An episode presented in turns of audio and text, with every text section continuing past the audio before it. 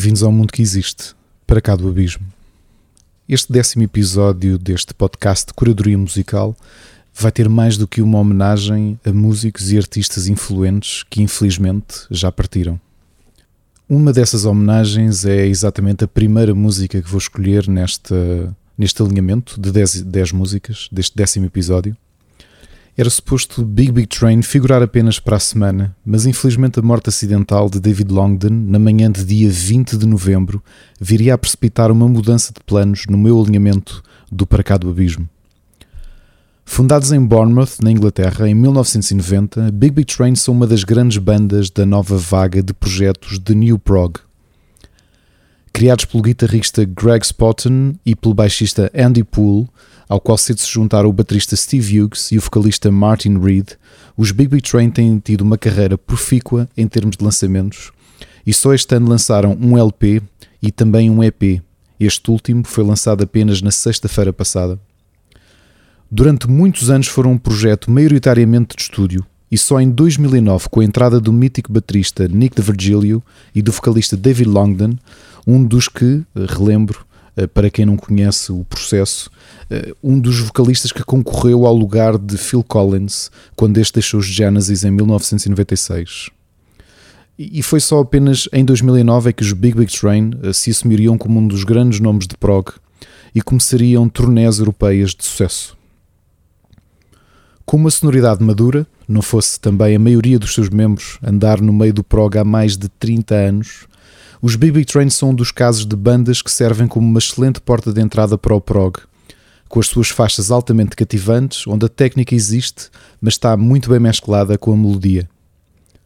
A voz de Longden sempre ajudou a fazer deles uma espécie de descendentes musicais de Genesis, com músicas tecnicamente complexas, onde as melodias e as linhas vocais dão vontade de serem entoadas em uníssono com o vocalista.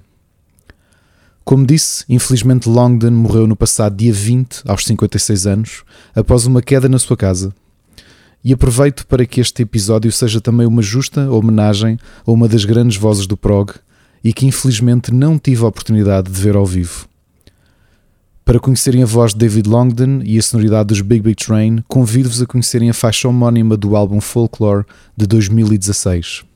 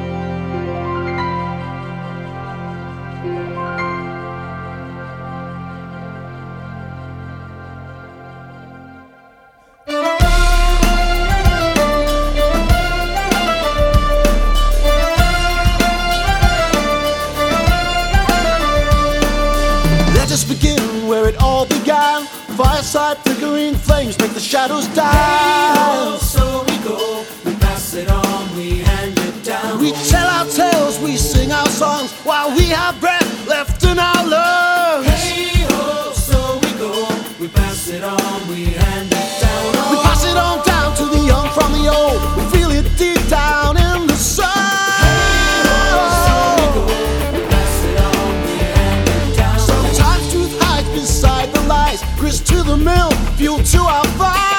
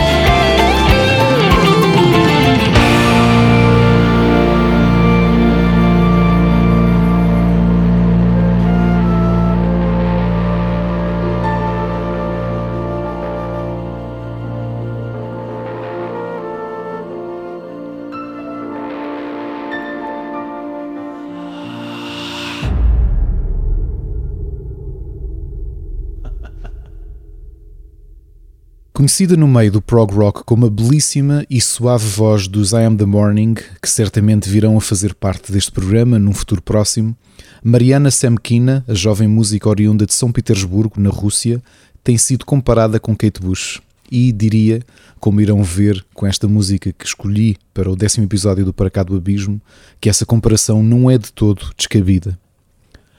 As suas composições são usualmente melancólicas e sentimos essa tristeza e autorreflexão tomarem forma com o enquadramento do quarteto de cordas que convidou para acompanhar neste último álbum.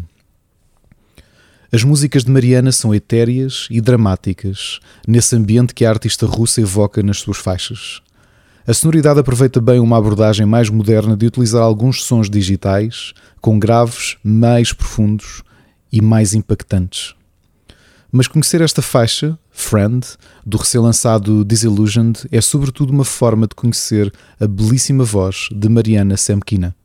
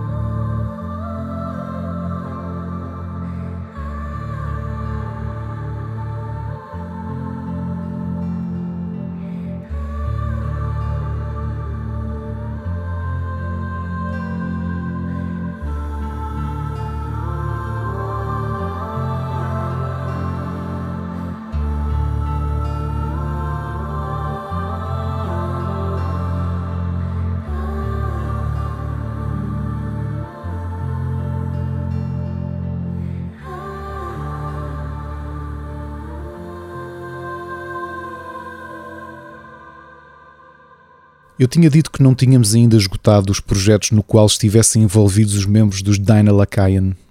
E se me permitem o spoiler, ainda não esgotamos. Mas falo-emos certamente antes do ano terminar. Depois de no último episódio termos ouvido os Quental, que foram fundados pelo músico Ernst Horn, em, que acabaria por abandonar a banda em 1992, e que demoraria apenas dois anos para que o maestro e multi-instrumentista alemão regressasse às sonoridades medievais. É em 2001 que cria com a cantora Sabine Lutzenberger os Helium Vola, uma banda de eletromedieval com interpretações muitas vezes dançáveis de composições clássicas e medievais.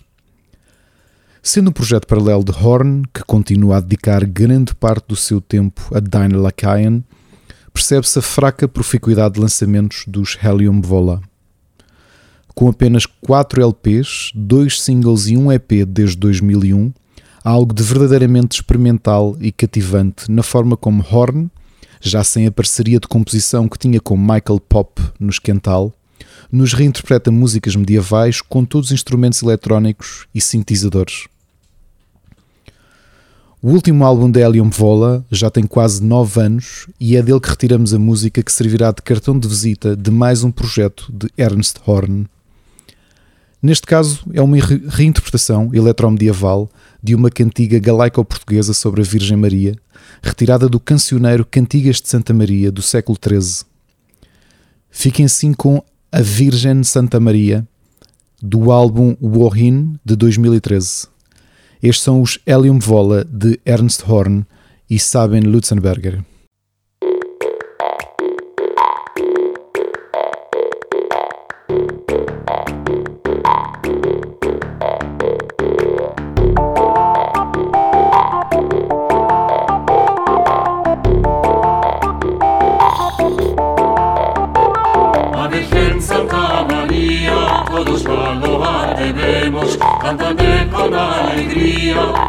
Museum benach im Demos. I porak bist du mir agne, was die I porak bist du mir agne, was die Rede kies so bor.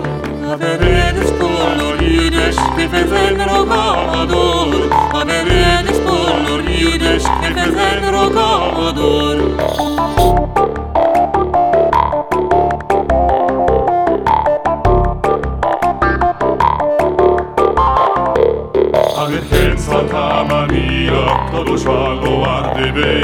cántate con alegría, cuando seu ven atendemos. A Virgen Santa María, Madre de nuestro Señor, a Virgen Santa María,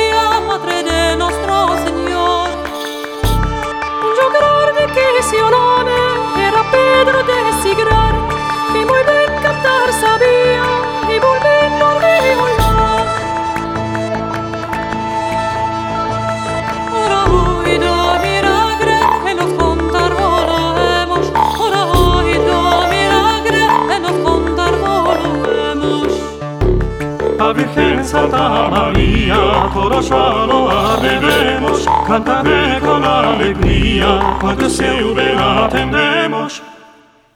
Ave Virgen Santa Maria, conosciamo la devemos, cantare con alegría, quando seu ben attendemos. Ave Virgen Santa Maria, conosciamo la devemos, deseo te la atendemos.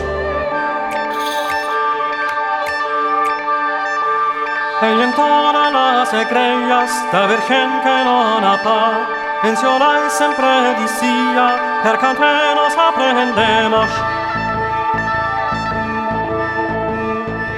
isquele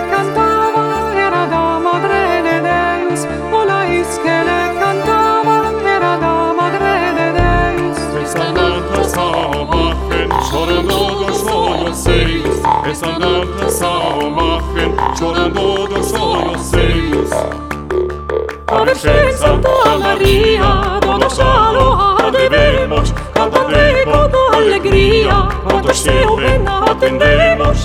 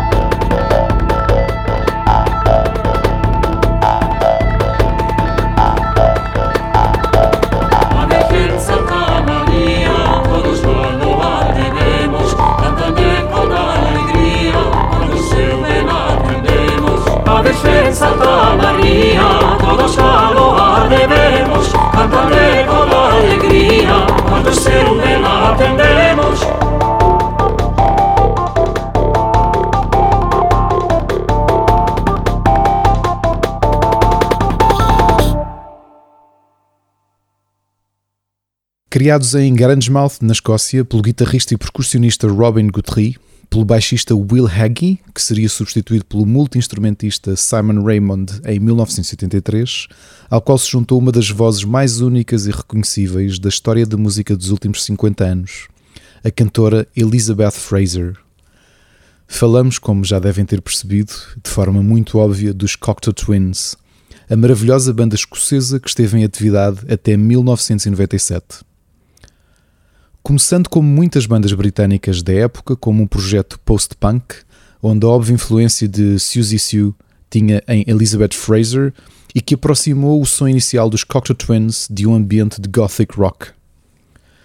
As suas composições acabariam por tornar-se muito mais ambientais, num espectro estético ainda pouco explorado, acabando a sua sonoridade a vir a criar um género e géneros que conhecemos hoje como Dream Pop e Ethereal Wave. Uma inovação estético-musical que conduziram os Cocteau Twins a par de outras bandas da mesma editora, a 4AD, e que incluem neste catálogo desta editora, uh, onde os Cocteau Twins estavam assinados nos anos 80, bandas como os Dead Can Dance e os This Mortal Coil. As músicas de Cocteau Twins têm sempre uma espécie de abraço espectral nas suas composições, onde a voz de Fraser funciona como um chamamento élfico por paisagens oníricas. Composições onde a voz é um instrumento e um contributo para a paisagem total. E assim se percebe porque é que muitas das letras dos Cocteau Twins, especialmente nos álbuns dos anos 80, são muitas vezes inteligíveis. As melodias dos Cocteau Twins são tão arrepiantes quanto a bela voz de Elizabeth Fraser o permite. De tantas formas de mergulharmos no seu ambiente etéreo, escolhi a faixa Evil do terceiro álbum da banda escocesa, Treasure, de 1984.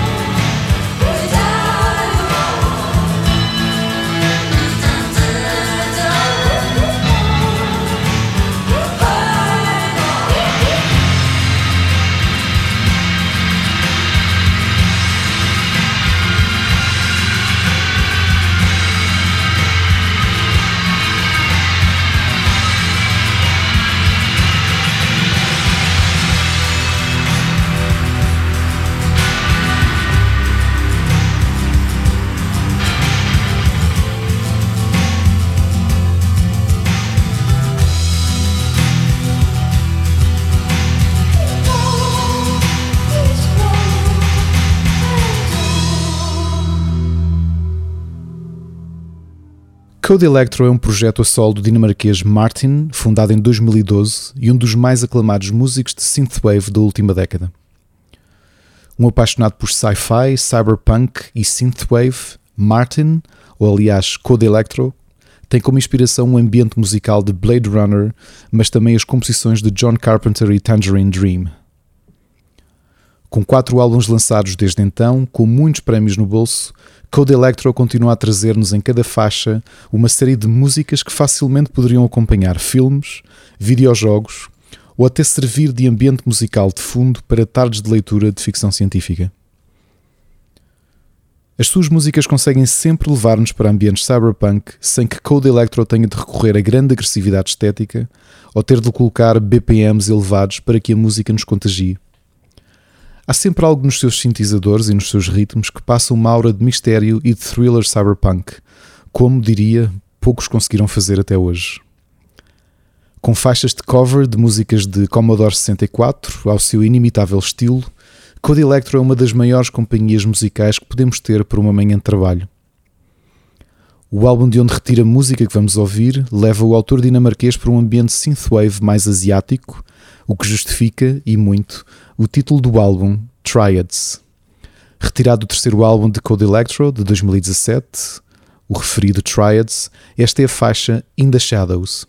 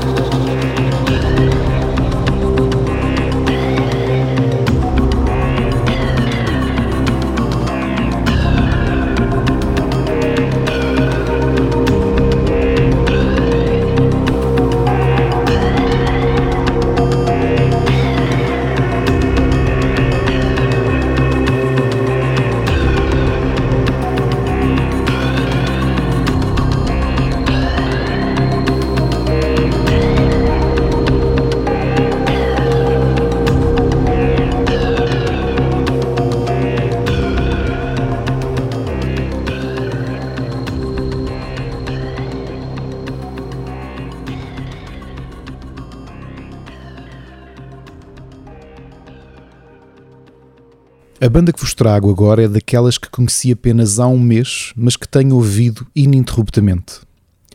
Fundados em 2014 pelo baixista Dan Briggs, da banda de prog metal Between the Buried and Me e da banda de jazz fusão Trioscapes, mas também pelo guitarrista Richard Hanschel dos Hacken, enquanto eles começaram, no início da década passada, a trocar e-mails a discutirem sobre música. Os Nova Collective, que é o nome deste projeto fundado por estes dois músicos, ficariam fechados enquanto formação com a entrada do baterista dos Between the Buried and Me e The Contortionist, Jamie King, e também pelo ex-teclista de Hacken, Pete Jones.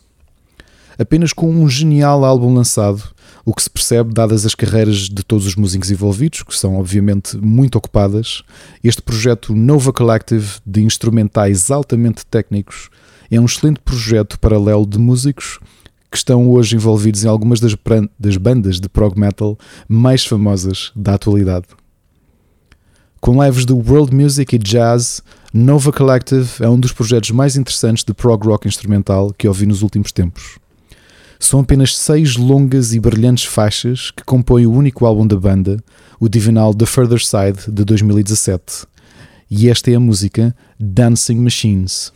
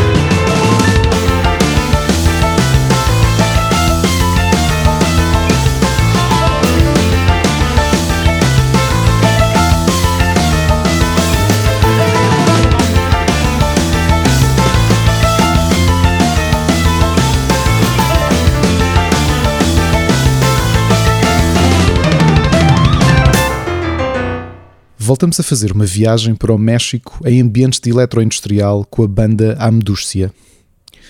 Fundados na cidade do México em 1999, os Amdúcia foram criados por Polo e Edgar Acevedo, Raul Montelongo e Adriano Ruiz. Com a triste morte de Edgar em 2009 e a saída de Raul em 2010, neste momento os Amdúcia são apenas um projeto a solo de Adriano Ruiz. Com uma sonoridade pesada, agrotech, com batidas agressivas e com letras em espanhol e em inglês, os Amdúcia são extremamente famosos na Europa, em especial na Alemanha, onde o género vive a sua maior popularidade. Com sete álbuns lançados desde a sua formação, a música que trago é tirada do seu último álbum, Existe, de 2020, já com Adriano Ruiz sozinho sob o nome de Amdúcia. E esta música que vão ouvir neste décimo episódio do Para Cá do Abismo intitula-se Delirious.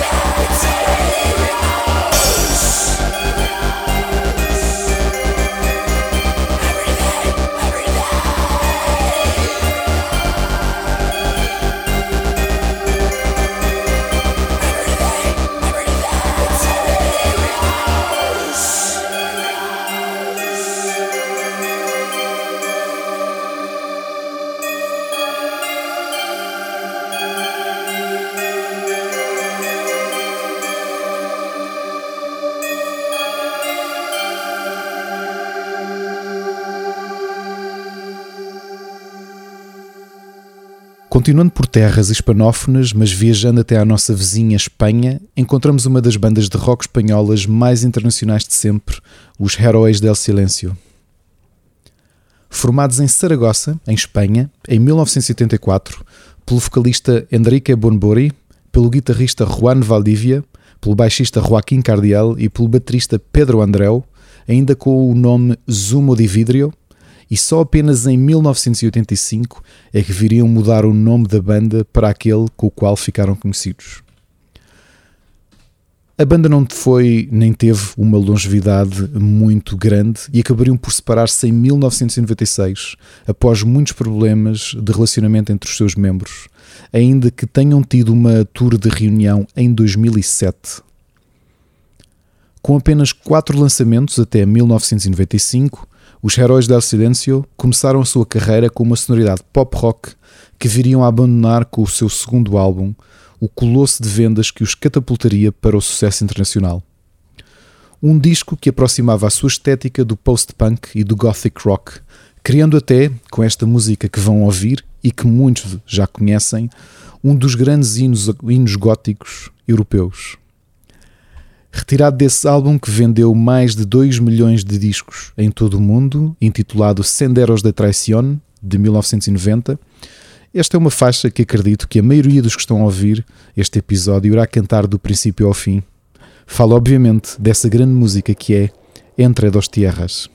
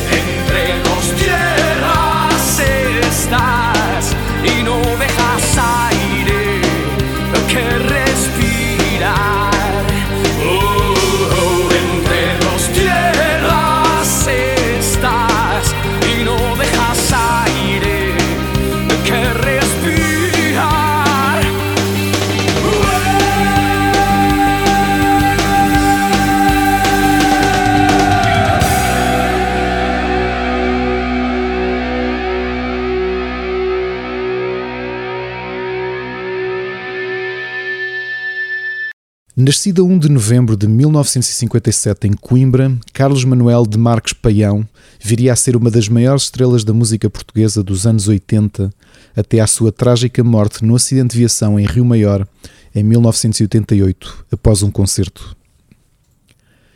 Médico de formação, Carlos Paião cedo se envolveu na música, lançando os seus primeiros singles de sucesso ainda em 1981, ano em que viria a representar Portugal no Festival da Eurovisão com o grande hit Playback. Paião era um profícuo compositor e letrista, criando músicas para inúmeros artistas contemporâneos, como Hermano José e Cândida Branca Flor, que eram dois dos seus melhores e maiores amigos, mas também para Amália Rodrigues, Ana, Lenita Gentil, entre tantos, tantos outros. Ouvindo a sua discografia, percebe-se duas coisas interessantes. A primeira é que as suas músicas oscilavam entre letras altamente mordazes e satíricas, com um domínio da língua portuguesa que empregava sempre de forma simples, e por outro lado, uma aura de grande ternura de muitas das suas músicas. Na sua curta carreira são inúmeros os êxitos de Carlos Paião, ligando o seu nome e as suas músicas para sempre na história da pop, da música ligeira e da cultura portuguesa. Carlos Paião ficaria infelizmente ligado a um dos maiores mitos urbanos nacionais. Durante anos disse que o cantor tinha sido enterrado vivo, que existiam marcas de unhas no interior do caixão quando as ossadas foram levantadas, anos depois da sua morte. Um facto que teve que ser repetidamente desmentido pela mulher de Carlos Paião. Com apenas dois álbuns lançados na sua curta carreira, com muitos singles de sucesso que fazem parte da nossa cultura coletiva, o primeiro álbum de Carlos Paião, apesar de não ter sido o sucesso comercial que esperava, foi criado com uma ideia simples, mas bastante interessante. Cada música representava um algarismo diferente, e era isso que dava o título ao seu primeiro LP de 1982, intitulado Algarismos. É dele que retira a última faixa do álbum e uma daquelas que sai completamente fora da estética de Carlos Paião. Uma música com lives de art pop e quase post-punk, que a minha mulher disse, e com razão, que soava a Linda Martini décadas antes deles existirem. De tantas músicas brilhantes de Paião, a que trago prova a sua única capacidade para brincar e dominar com as palavras na língua portuguesa, para além de um instrumental que não se assemelha a nada da sua discografia. Esta faixa brilhante tem o nome de Noves Fora Nove.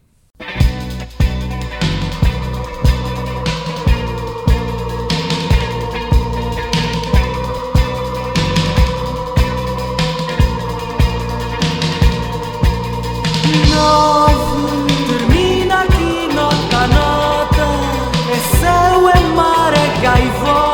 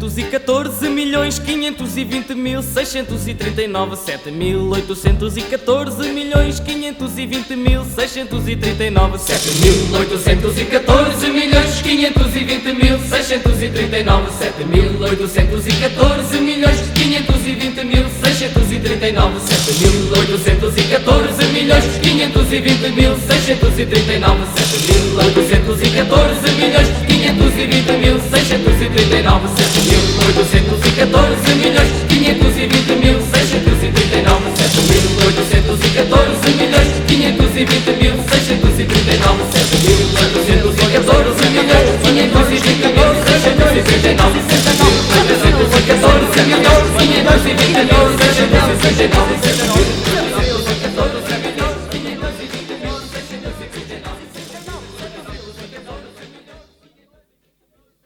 Oh Carlos, anda a comer! Tenho a sorte de ter visto praticamente todos os artistas que admiro, salvo raríssimas exceções. Talvez aquela que mais me faça confusão nunca vir a ver é a banda Death e o seu carismático e genial fundador e mentor, Chuck Schuldiner.